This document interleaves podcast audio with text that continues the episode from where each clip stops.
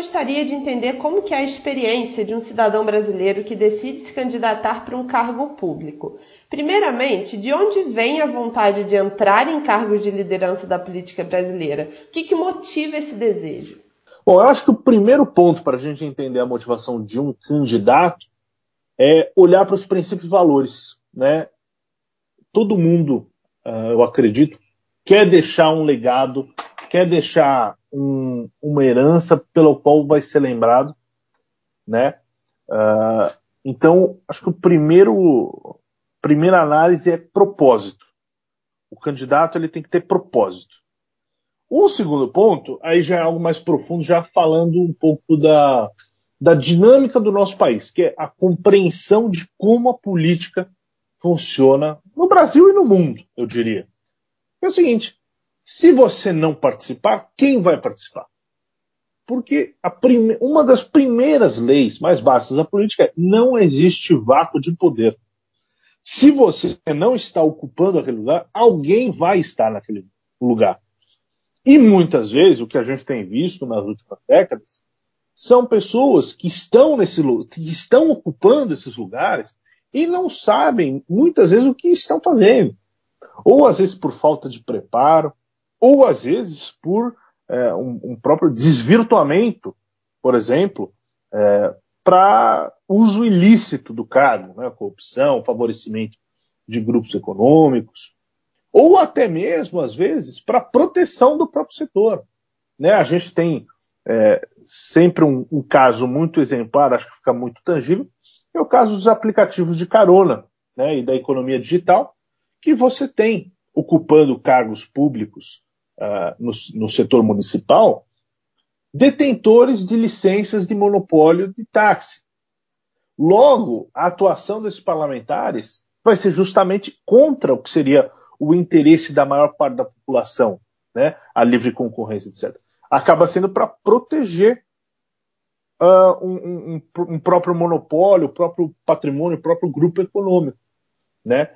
Então, quem deseja fazer diferente tem que compreender essas duas coisas o, o seu propósito para entrar na política tem que ser muito claro e muito genuíno e compreender que não existe vácuo de poder. Se você não for defender as causas que você acredita, alguém vai estar naquele lugar e talvez esteja fazendo isso não da forma mais republicana possível. E quais as dificuldades que um candidato encontra hoje no Brasil? Eu diria que são várias dificuldades, né, em todos os aspectos. Vamos começar, por exemplo, na questão partidária. Você tem hoje mais de 30 partidos registrados no TSE, tem mais 70 partidos pleiteando né, o, o registro. E, por outro lado, você tem uma baixíssima representatividade. Ou seja, as pessoas não se identificam com esses partidos, mesmo havendo uma infinidade deles. Agora, por quê né, que a gente que a gente tem que voltar? Bom, eles acabaram se tornando muito mais plataformas do que partidos políticos, no sentido de defender um manifesto, uma ideologia clara. Né? E o segundo ponto, que são partidos. Né, o Brasil exige hoje, da, na, pela legislação partidária, para você montar um partido, que você tem que ter assinatura de meio por cento do eleitorado de pelo menos oito estados, né, por exemplo. Você não pode fazer um partido político na sua cidade. Como é nos Estados Unidos. Nos Estados Unidos existem mais de 100 partidos. Tem um partido, por exemplo, que defende só a causa da legalização das drogas. Mas eles não são nacionais, eles são, às vezes, estaduais ou até mesmo municipais. São partidos que, se for, a livre associação é muito fácil nos Estados Unidos. Aqui no Brasil, não. Então a gente cria uma barreira que acaba criando essa falta de representatividade. Né? É, então, é, é, esse eu acho que é o primeiro diagnóstico. O segundo diagnóstico, talvez financiamento. Seja por vias públicas ou privadas, é, você tem uma dificuldade de financiamento. Acho que vale a pena a gente até depois falar um pouquinho mais especificamente sobre financiamento, mas seja na hora de dividir o fundo eleitoral e partidário ou acessar recursos é, das vias privadas, com certeza isso é uma baita de uma barreira. E por que, que isso é uma barreira? Aí vamos entrar no custo de campanha. Esse sim é um grande desafio, porque financiamento talvez não fosse um problema se a gente não tivesse esse problema mais profundo, que é o custo de campanha. E aí eu, eu colocaria duas causas principais para o custo da campanha no Brasil ser tão alto. Primeiro ponto, o, a, o, o modelo de voto, não sendo distrital, faz com que um deputado federal, por exemplo, tenha que percorrer o estado todo. E isso tem custo. Então, se a gente tivesse um modelo mais regionalizado, por exemplo, onde o candidato tem uma área menor para cobrir, você teria muito menos custo de logística, de material, de campanha. Seria, é muito mais fácil administrar. E o segundo ponto que é a falta de profissionais. Então, os Estados Unidos têm esco verdadeiras escolas e formação de quadros para fazer campanha política. Aqui a gente não tem isso. Tem essa carência desses profissionais. Então, pela lei de oferta e demanda, fica muito caro, porque eles vivem de dois em dois anos, e também porque tirar alguém do setor privado é um custo de oportunidade muito grande para quem já está inserido no mercado. Por fim, eu diria a burocracia. Né? Para você ser candidato, você tem uma série de documentos uh, ao longo da, da candidatura, prestações de contas, que o sistema, eu vejo, não é muito uh, user-friendly, digamos assim. Não é fácil de ser manuseado por alguém que não tem uma assessoria jurídica, por alguém que não tem experiência na área. Então, com certeza, isso acaba sendo uma barreira, um entrave à participação política. Vamos então falar especificamente sobre as campanhas, né? Quais são as dificuldades então de financiamento e de comunicação que enfrentamos hoje no país? Então, na parte do financiamento, eu vejo duas, duas, duas coisas, né? Duas perspectivas aí dependendo uh, da origem desse financiamento. Na parte de financiamento público, que o Brasil tem o fundo partidário e fundo eleitoral, especificamente para custear a campanha, a gente tem uh, uma repartição que favorece muito quem já está no poder. Um, né, a distribuição do fundão favorece aqueles partidos que já estão consolidados. E dois, internamente, quem faz a divisão desses recursos é o partido. Então acaba que você, em geral, tem um favorecimento dos quadros mais próximo dos, dos caciques políticos, digamos assim. Ou seja, as panelinhas, os grupos já estabelecidos acabam se realimentando. Enquanto que os novos entrantes acabam, uh, acabam comendo pelas beiradas. Né? Então você tem o grosso da grana indo para quem já está no poder, para os grupos que já estão consolidados. Né? E os novos entrantes, seja em qualquer partido, acabam tendo essa dificuldade na repartição interna do bolo. Um outro ponto que é, vamos lá. Então, quem não quer usar o financiamento público pode recorrer ao financiamento privado. O que, que é esse financiamento privado? Hoje, pela legislação, não pode ser doação de empresa, né? tem que ser de pessoa física. E no Brasil, ainda me parece muito incipiente a cultura de doação para a política, para a participação política. Né? É, nos Estados Unidos, eu tomo os Estados Unidos como básico, eu acho que é um, é um comparativo legal por ser bastante antagônico, mas a cultura da doação está muito inerente. Por quê? O Estado não faz aquela função. Se o Estado não faz, alguém tem que fazer. Né? E isso está naturalizado. Aqui no Brasil, a gente, a gente realmente paga muitos impostos e vê o governo assumindo frentes em todas as áreas da sociedade. Então a sociedade acaba também terceirizando um pouco esse, esse senso de participação e doação, né? Pô, por que, que você vai doar se você já paga tanto imposto? Então, com certeza, o que a gente, essa parte é uma mudança cultural. Não adianta, não tem lei ou instituição que faça as pessoas mudar, a não ser a nossa própria conscientização de participação política. Uh, e o, o desafio de comunicação que você perguntou, eu colocaria que é o seguinte. Hoje nós estamos, ah, nós temos um cenário de mídias digitais prevalecendo, né? E você tem naturalmente um encarecimento dessas mídias para impulsionamento. Quanto mais você, quanto mais próximo chega do pleito, do dia da eleição, mais caro vai ficando o impulsionamento. Então também é necessário a gente criar, e eu, eu vejo isso em poucos partidos políticos, é, bases do eleitorado, cadastrais, bases fiéis. No fundo, é você conectar mais o partido com seus filiados, com seus eleitores, ao longo dos quatro anos entre uma eleição e outra. Porque senão, se você deixar só para aquele voto que vem de quatro em quatro anos, e nesse meio tempo o partido e o candidato, né, depois o mandatário, esquecem do eleitor, você acaba tendo um encarecimento dessa, dessa divulgação de conteúdo. Então, se você mantém um canal aberto constante, isso com certeza reduz o custo de, de comunicação. Como que os candidatos de partidos menos tradicionais ficam nessa situação? Eu acho que aqui tem várias, várias manifestações dessa hegemonia. Tem a hegemonia por dinheiro, que é a distribuição do fundo eleitoral e do fundo partidário. Isso talvez fosse o caso da gente pensar uh, de regras de compliance, regras de transparência para o uso do fundo uh, partidário eleitoral. Hoje a gente já tem algumas normas, mas me parecem insuficientes. Inclusive porque vira e mexe a gente vê aí notícias, manchetes de caciques partidários que, que inclusive fazem, fazem uma festa com, com dinheiro, no sentido de comprar helicóptero, televisão, né, luxos, enquanto, às vezes, para um candidato dentro dessa legenda, uh, não tem o suficiente para pagar uma assessoria jurídica base. Né? Então, o primeiro ponto seria esse: mais transparência, mais compliance na, na, no uso do fundão eleitoral. O segundo ponto, que é a hegemonia política. Né?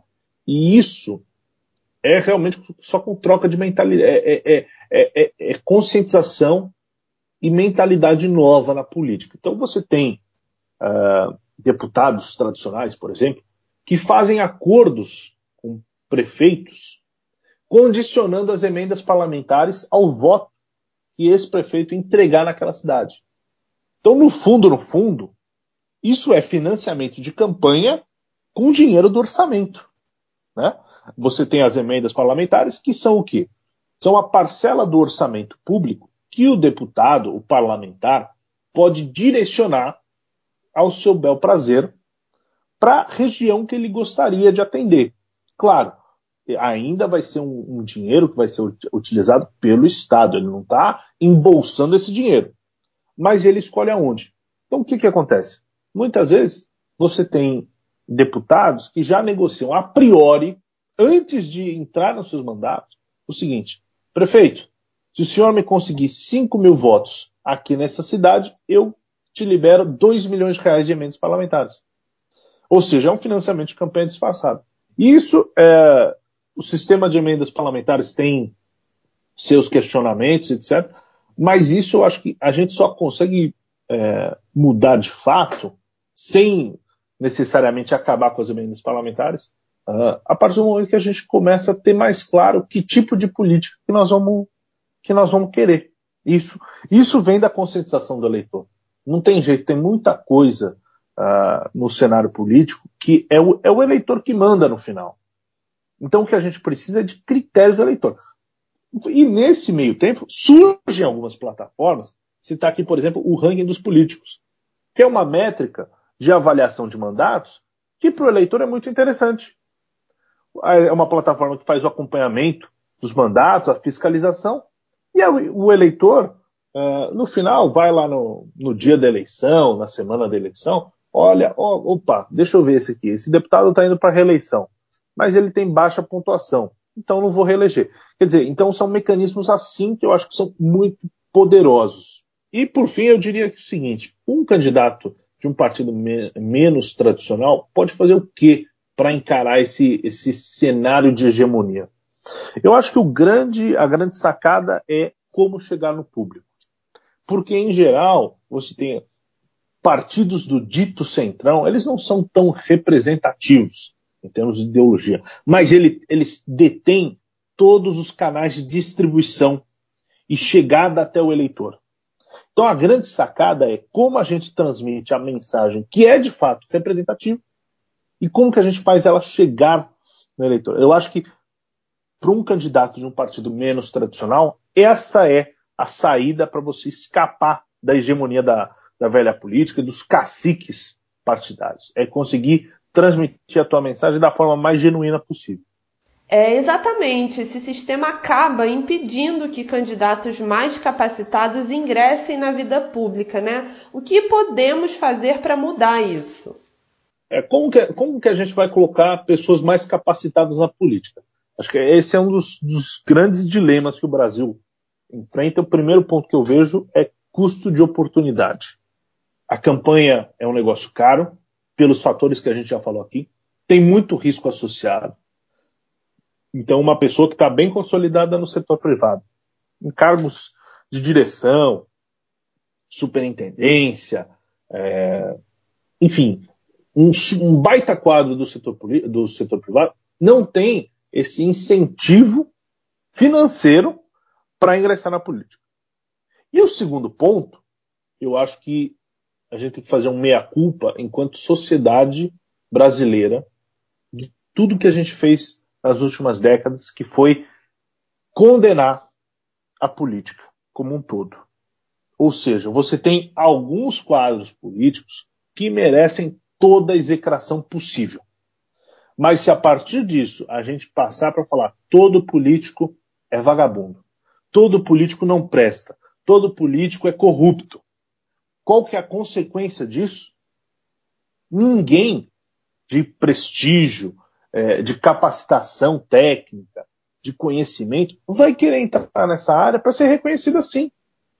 Então, isso eu acho que é uma coisa que vem mudando nos últimos 10 anos, eu diria até talvez nos últimos 5, que é a gente com, começar a diferenciar políticos ruins e políticos bons. Política é uma profissão necessária. Até por, por, por motivações econômicas. Se todo mundo fosse participar do processo decisório, a gente perderia horas e horas de trabalho e a gente acabaria não produzindo o quanto poderia produzir enquanto país. Então, o que a gente faz? A gente terceiriza as decisões políticas e escolhe representantes. Se, uh, se, se a gente começar a condenar esses representantes, como é que a gente vai exercer política? Ou a gente vai abrir mão, todo mundo abre mão dos seus trabalhos, seus empregos, e o país fica mais pobre como um todo, ou então a gente aceita que a política é uma profissão necessária e a gente precisa dos melhores, e é claro que vai existir políticos corruptos, é claro que vai existir gente que faz as, as práticas mais nefastas. Só que a gente não pode condenar o profissional por isso. A gente tem que ficar em cima do responsável, daquele indivíduo que uh, desfigurou toda, toda, toda a atuação do cargo. Né? É, nos últimos anos, tivemos alguns avanços no sistema político, como a oportunidade de crowdfunding. Na sua opinião, o que ainda precisa ser feito para tornar o sistema mais democrático? O crowdfunding né, e as plataformas de financiamento coletivo são bárbaros, são fenomenais, porque eles começam a criar essa cultura de doação que a gente tinha falado, que é necessária para a participação de fato das pessoas na política. Mas eu acho que dá para ir além. Né? Uh, a gente teve a criminalização de doação de empresas privadas para campanhas políticas. Eu acho que não é por aí. Eu acho que a gente deveria olhar justamente para o seguinte: é, legalizar a doação de empresas privadas, mas com contrapartidas bastante rígidas, que é o que a gente nunca teve. Né? Então, transparência em primeiro lugar. A criminalização do Caixa 2 precisa acompanhar isso. Porque senão, o que, que a, gente, a gente gera? É, uma falta total de transparência, então você não sabe qual candidato está sendo financiado por quem. Né? Uh, segundo ponto, alguns, talvez alguns limites. Então, uh, a doação de empresas privadas é possível, mas dentro do, do razoável. Né?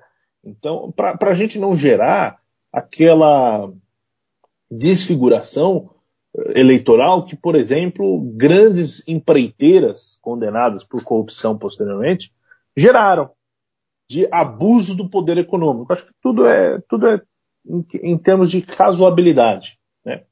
Ou outra possibilidade é você permitir a, a doação em empresas privadas, criando fundos uh, que então são posteriormente repartidos para candidatos de formas uh, de, com critérios já estabelecidos. Então, isso por que, que eu digo isso? Para a gente não destinar dinheiro público para campanha política, né? Uh, o orçamento brasileiro já é uma coisa muito difícil, já é muito engessado, bastante comprometido. Quer dizer, não acho que faça sentido a gente destinar ainda mais dinheiro público para algo que não, não precisaria ser custeado por, eh, por recurso público. Se dá para a gente criar um fundo é, semelhante a esse, mais privado, de caráter privado, vamos fazer isso. Né? Uh, e uma, uma, outra, uma outra coisa que eu acho que seria muito interessante é a unificação de alguns sistemas de bases de dados. Isso para reduzir custo, para reduzir a, a necessidade de financiamento. Né? Então, por exemplo, hoje um candidato, aliás, um, alguém que tem a pretensão de ser candidato, precisa pegar pelo menos uns 15 documentos uh, na Justiça Estadual, Federal, e isso poderia muito bem ser um sistema unificado, onde a pessoa insere o próprio CPF e acabou. Né? Ela não tem esse custo, por exemplo, jurídico, burocrático. Isso eu só dei um exemplo, mas isso, isso é um fenômeno que vai uh, desde a pretensão da candidatura até o final da candidatura. Né? Isso reduz custo. Então, eu acho que a gente tem que olhar para essas, essas duas possibilidades de, de atuação para reduzir e, e, dar mais oportunidade é, para a participação política de fato. E por fim, qual que é a importância do voto consciente? Eu acho que aqui dá para ser bem objetivo. O que, que faz um país se tornar um país desenvolvido? São as instituições, são as regras do jogo, são as normas, são as leis. Quem faz as leis são os políticos. Se a gente quer um Brasil desenvolvido, próspero, então a gente tem que olhar para quem vai fazer as quem vai moldar as instituições, quem vai fazer as leis. Cada vez que eu vejo uh, um Congresso eleito com poucos políticos, poucos mandatários reformistas, eu penso o seguinte: bom, são mais quatro anos que o Brasil está postergando a sua entrada na rota do desenvolvimento, né? E, e, isso em todas as instâncias, no Congresso, nas assembleias legislativas e nas câmaras municipais.